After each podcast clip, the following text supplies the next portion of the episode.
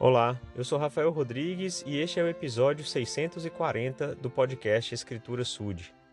Ultimamente eu tenho ido bastante a Belo Horizonte, né? eu moro em Montes Claros, que fica no norte do estado de Minas Gerais, e eu tenho ido muito à capital, Belo Horizonte, por questões de saúde, né?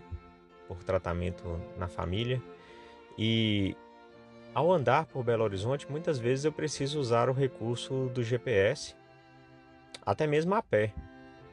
Eu abro o Google Maps, coloco lá o, o local para onde eu quero ir e ele me indica o caminho.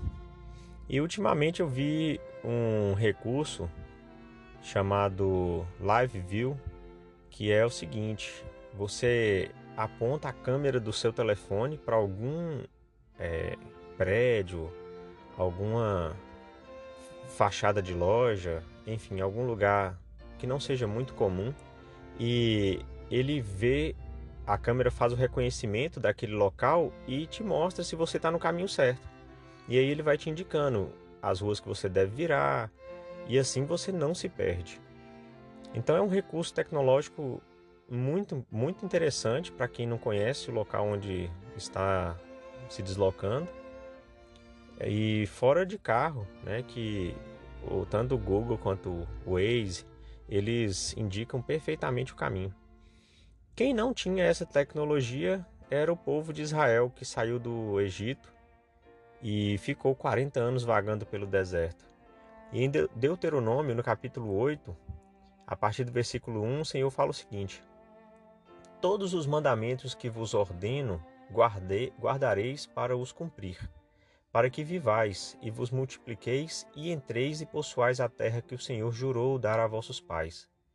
E te lembrarás de todo o caminho pelo qual o Senhor teu Deus te guiou no deserto estes quarenta anos, para te humilhar e te provar, para saber o que estava no teu coração, se guardarias os seus mandamentos ou não. E te humilhou e te deixou ter fome, e te sustentou com o maná, que tu não conhecias, nem teus pais o conheceram, para te dar a entender que o homem não viverá só de pão, mas de tudo que sai da boca do Senhor viverá o homem. Nunca se envelheceu a veste sobre ti, nem se inchou o teu pé nestes quarenta anos. Sabes, pois, no teu coração, que como um homem castiga seu filho, assim te castiga o Senhor teu Deus e guarda os mandamentos do Senhor teu Deus para o temer e andar nos seus caminhos. Muito bem, então aqui a gente vê que o Senhor ele tinha um propósito ao conduzir o povo por 40 anos no deserto, né? por deixá-los é, andar em círculos e não conseguir encontrar a terra prometida. Até que eles mereceram, porque aquilo foi uma prova, né? aquilo foi um teste para ver se eles realmente guardariam os mandamentos e ao guardar os mandamentos, eles estariam sendo guiados no caminho certo. E se nós estivermos guardando os mandamentos, estaremos nos guiando no caminho certo, porque Jesus Cristo disse lá em João que Ele é o caminho, a verdade e a vida. Então, o caminho é reconhecido através de fazer as obras do Senhor, e então nós estaremos é, trilhando né, a trajetória correta. Do contrário, vagamos.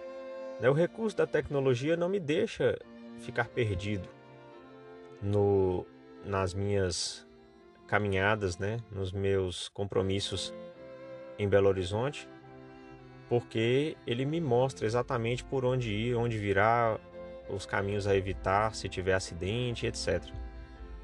Mas é claro que comparativamente, né, os mandamentos eles vão fazer a mesma coisa para mim. O exemplo de Jesus Cristo vai fazer a mesma coisa. Se eu estiver me guiando pelo caminho, pela palavra do Senhor, como o Pai Celestial disse aqui, né, que ao comer do maná eles iriam se lembrar que nem só de pão viveria o homem, mas de toda palavra que sai da boca do Senhor. Se eu me guiar pela palavra que sai da boca do Senhor, também não irei me perder. Mas do contrário, é como se eu estivesse lá sem internet, né? Sem um smartphone. Eu estaria minha própria sorte, talvez andaria em círculos, talvez me perderia no caminho, talvez nunca chegaria ao destino. é, desejado, é, porque não teria esse recurso.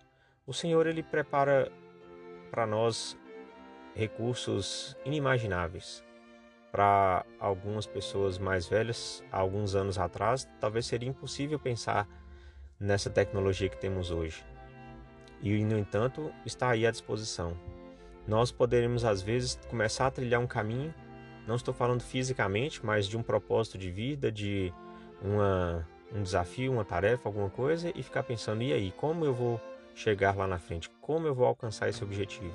E de repente, recursos inimagináveis são preparados pelo Senhor se estivermos fiéis, porque Ele honra sempre os fiéis. Em nome de Jesus Cristo. Amém.